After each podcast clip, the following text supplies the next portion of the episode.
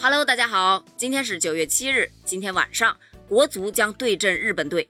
虽说之前啊，中国国足队长表示已经对日本队的打法以及球员啊是做了深入的分析，本轮对阵日本队还是很有信心的。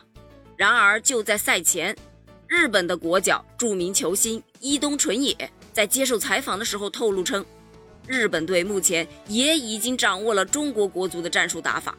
并且呀，通过中国队对澳大利亚的比赛，已经看出了目前国足存在的弱点。伊东纯也他也暗示说，他将在比赛中尽力打击国足的这一弱点。具体是什么呢？在国足与澳大利亚的比赛中啊，澳大利亚通过精确的传导球，多次将球打到了中国队后卫的身后，并且呀，形成了一定的威胁。伊东纯也就认为，日本队也会好好利用中国队的这一弱点。我认为打中国队后卫的身后，这是绝对必要的战术。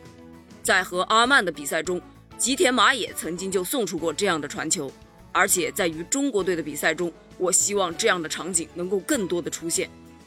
由此可见呐，中国队想赢下这场比赛可以说是异常的艰难。由于两队呢在首战中都输了球，所以呀，本场交手就是大决战啊！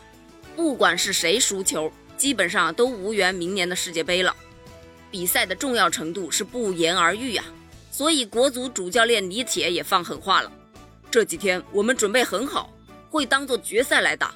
毫无疑问，日本队是亚洲最强的球队，全队都很有信心去挑战这个强大的对手。支持李铁，咱们背水一战，可能会爆冷赢球也不一定啊，有希望总是好的嘛！国足加油！期待奇迹再现，加油加油！